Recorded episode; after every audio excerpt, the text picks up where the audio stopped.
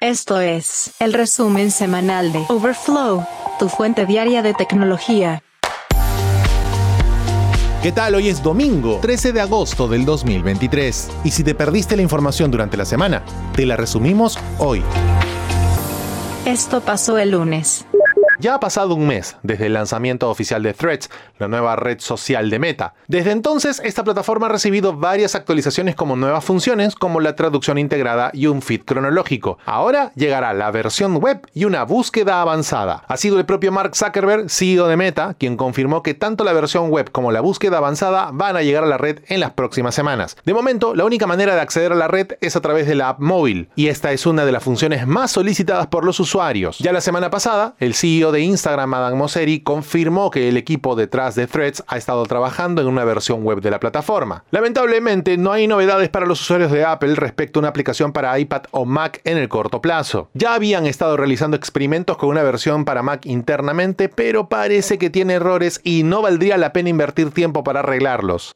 Esto sucedió el martes. PayPal ingresa al mundo de las criptomonedas estables de la mano de Ethereum. El gigante de pagos PayPal está ingresando al mercado de criptomonedas con su propia moneda estable o stablecoin vinculada al dólar estadounidense. Se llama PayPal USD. Este token basado en Ethereum pronto estará disponible para los usuarios de PayPal en los Estados Unidos. Esta es la primera vez que una importante empresa financiera emite su propia stablecoin. Los usuarios pueden transferir PYUSD entre PayPal y monederos digitales externos admitidos. Además podrán usar tokens para pagar bienes y servicios o convertir cualquier cripto admitida por PayPal hacia y desde PYUSD. De acuerdo con la compañía, esta moneda estable estará disponible para una comunidad ya grande y en crecimiento de desarrolladores externos, billeteras y aplicaciones Web3. Además, podrá ser fácilmente adoptada por los intercambios de cifrado. Esta nueva moneda digital será emitida por la empresa de servicios financieros criptográficos Paxos Trust con sede en New York y estará totalmente respaldada por depósitos en dólares estadounidenses, bonos del tesoro a corto plazo y equivalentes de efectivos similares. Puede ser canjeable por dólares y también por otras criptos disponibles en la red de PayPal como Bitcoin, Bitcoin Cash, Ether y Litecoin. De acuerdo con el CEO de PayPal, Dan Schulman, el cambio hacia las monedas digitales requiere un instrumento estable que sea nativo digital y se conecte fácilmente a una moneda fiduciaria como el dólar estadounidense. El miércoles ocurrió esto. Google y Universal Music negocian un acuerdo. El objetivo, tumbarse las deepfake. De acuerdo con reportes de Financial Times, Google y Universal Music están en conversaciones para licenciar las melodías y las voces de los artistas para las canciones generadas por inteligencia artificial, ya que el negocio de la música intenta monetizar una de sus mayores amenazas. De acuerdo con las fuentes, las discusiones tienen como objetivo lograr una asociación para una industria que está lidiando con las implicaciones de la nueva tecnología de IA. Esta ha generado un aumento en las canciones deepfake que pueden imitar de manera convincente las voces, las letras o el sonido de artistas establecidos, a menudo sin consentimiento. Por ejemplo, la voz de Frank Sinatra se incluyó en una versión de la canción hip hopera Gangsta Paradise, mientras que la voz de Johnny Cash se utilizó en Barbie Girl. Hay un usuario en YouTube llamado Plugin AI que ofrece canciones imitando las voces de los raperos fallecidos Tupac Shakur y Notorious B.I.G. De acuerdo con el asesor general de Universal Music, Jeffrey Harleston, la voz de un artista suele ser la parte más valiosa de su sustento y su imagen pública, y robarla, sin importar los medios, está mal. De acuerdo con The Financial Times, las conversaciones entre Google y Universal Music se encuentran en una etapa inicial y no es inminente el lanzamiento de ningún producto, pero sí el objetivo de desarrollar una herramienta para que los fans puedan crear pistas de forma legítima y le paguen a los propietarios del derecho de autor. Los artistas así también tendrán la opción de ganar y participar. De acuerdo con el director ejecutivo de Warner Music, Robert Kingle, la IA podría permitir a los fanáticos hacerles el último cumplido a sus héroes a través de un nuevo nivel de contenido dirigido por el usuario, incluyendo nuevas versiones de portada y mashups. Es ahí en donde los artistas deberían tener la opción de participar, y de acuerdo con el ejecutivo, hay algunos a los que pueden no gustarle, y eso también está bien. Esto supimos el jueves. WeWork no sabe qué futuro le espera, podría entrar en bancarrota. En el mundo tecnológico existe una duda sustancial sobre la capacidad de WeWork para continuar en el negocio debido a las pérdidas de la compañía, las necesidades de efectivo proyectadas y el aumento de la rotación de miembros, de acuerdo con un comunicado de ganancias emitido por la empresa el segundo trimestre del año. La gerencia de WeWork describió un plan para mejorar la salud financiera de la empresa, pero señaló que su capacidad para permanecer en el negocio depende de una ejecución exitosa durante los próximos 12 meses. Como sabes, WeWork opera varios espacios de coworking. Para mantenerse vigentes, intentará reducir los costos de alquiler negociando términos de arrendamiento más favorables y aumentando los ingresos al reducir las membresías canceladas como parte de su plan de recuperación. La empresa también intentará recaudar más dinero mediante la emisión de títulos de deuda o acciones. No es poca cosa lo que enfrenta. ¿ah? La empresa reportó una pérdida neta de 397 millones de dólares, una mejora en comparación con su pérdida neta de 635 millones en el segundo trimestre del año pasado. Lo que ha dicho el director ejecutivo interno de la compañía David Tolley es que el exceso de oferta en bienes raíces comerciales, el aumento de la competencia en el espacio flexible y la volatilidad macroeconómica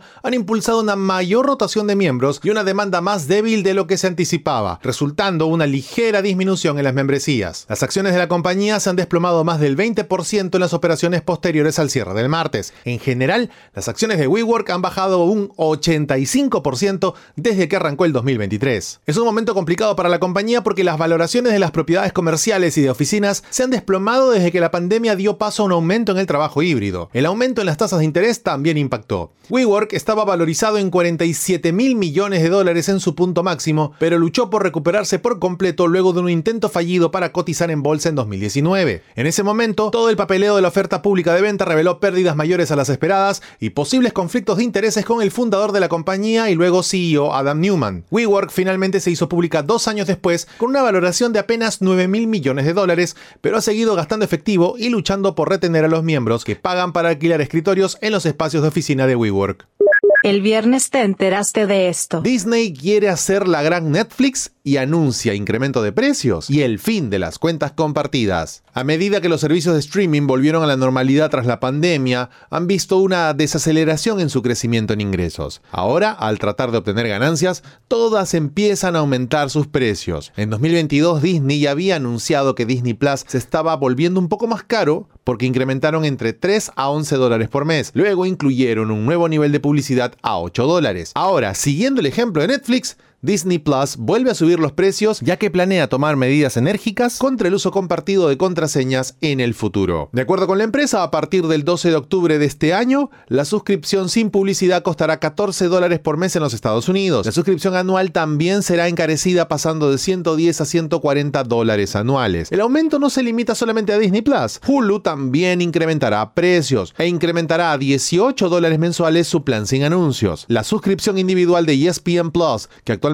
cuesta 10 dólares por mes, llegará a 11 y la suscripción anual a 110 dólares. Desde su lanzamiento el año pasado, 3,3 millones de personas se han inscrito en el nivel con publicidad de Disney en los Estados Unidos. Y esto está ampliando la disponibilidad del nivel a Europa y Canadá a partir del 1 de noviembre. No hay anuncio oficial para Latinoamérica, así que estaremos a la espera de cuál será el sablazo por este lado del mundo.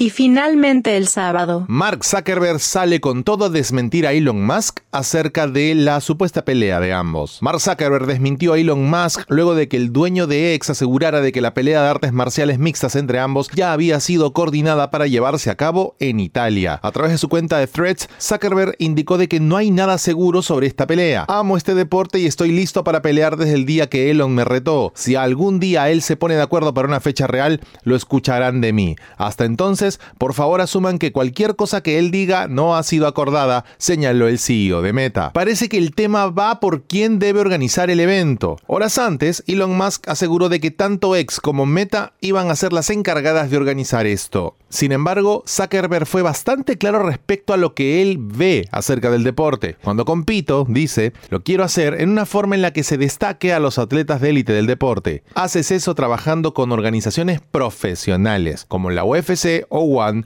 para que salga bien y tenga una gran cartelera. Recordemos que Elon Musk había señalado de que finalmente se podía tener un debate noble en la jaula. Ya con esto, no creo que peleen. Geek Story. Un día como hoy, en la historia tech. Y un día como hoy, 13 de agosto, pero de 1946, fallece Herbert George Wells, escritor y novelista británico, un autor prolífico que escribió diversos géneros, entre ellos la ficción, novelas, relatos cortos, crítica social, sátira, biografía y autobiografía. Es frecuentemente citado como el padre de la ciencia ficción junto a Julio Verne y Hugo Gernsback. Entre sus obras más destacadas figuran La máquina del tiempo de 1895, La isla del doctor Moreau en 1896, El hombre invisible de 1987, La guerra En el Aire de 1907 y sobre todo La Guerra de los Mundos en 1898. Estuvo nominado en cuatro ocasiones al Nobel de Literatura. Tal ha sido el impacto de H. Wells en la cultura popular que por sus escritos relacionados con la ciencia, en 1970 se decidió en su honor llamar H. G. Wells a un astroblema lunar ubicado en la cara oculta de la Luna. Ya en la última parte de su vida comenzó a experimentar con la crítica política, publicando El destino del Homo sapiens y experimentos en autobiografía, antes de que muriese un 13 de agosto de 1946 en Londres. Geek Story. Un día como hoy, en la historia tech.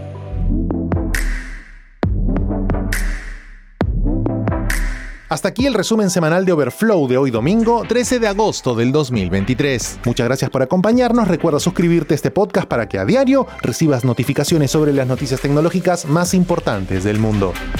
Gracias por escuchar a Overflow. Suscríbete para novedades diarias.